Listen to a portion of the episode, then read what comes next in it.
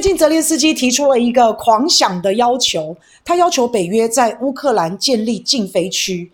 这样的要求，北约又不是脑子烧坏了，他当然知道利害关系，所以北约就拒绝了乌克兰。北约说：“我们不是冲突的一部分。”现在俄罗斯和乌克兰爆发战争，俄罗斯已经控制了乌克兰的领空。如果在这个时候北约要在乌克兰的领空设立禁飞区，那就表示北约要和俄罗斯在军事上争夺乌克兰了，这就会变成军事对抗，就等于北约和俄罗斯正式宣战。这个是非常严重的，而且设立禁飞区又不是靠嘴巴设立，是要靠军事能力。你要确保乌克兰的领空。不能够有俄罗斯的飞机飞进来，那就代表着北约的军队会开进乌克兰，这样才可以实质上面确保禁止俄罗斯飞机飞到乌克兰头上。所以乌克兰叫北约设立禁飞区，其实就是在叫北约参战。北约如果敢设立禁飞区，敢在乌克兰战争当中嘎一脚，那么战争会迅速扩大到整个欧洲。俄罗斯拥有全世界最多的核弹头，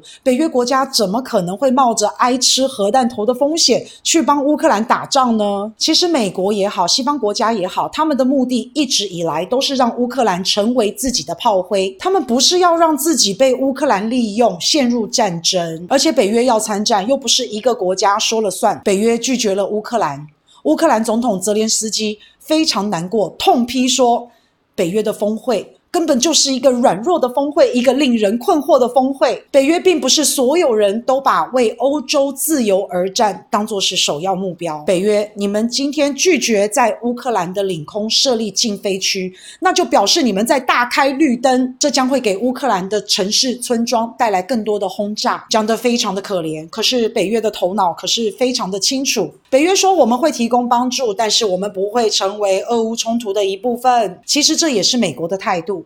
但是英国首相说的就比较直接了，他直接说办不到，英国做不到。英国也不想做，这样做后果会非常难以控制。其实美国早就说了一百遍了，他不会参战，他不会出兵，那是大实话。一直以来，拜登都只是想要利用乌克兰挑起俄乌战争，要用牺牲乌克兰的方式来换取欧洲跟俄罗斯直接的一个对立。美国是绝对不会想要派兵去参战。再来，以美国为首的北约，他们没有能力，也不敢和俄罗斯正面冲突开战。俄罗斯拥有这么多的核弹头。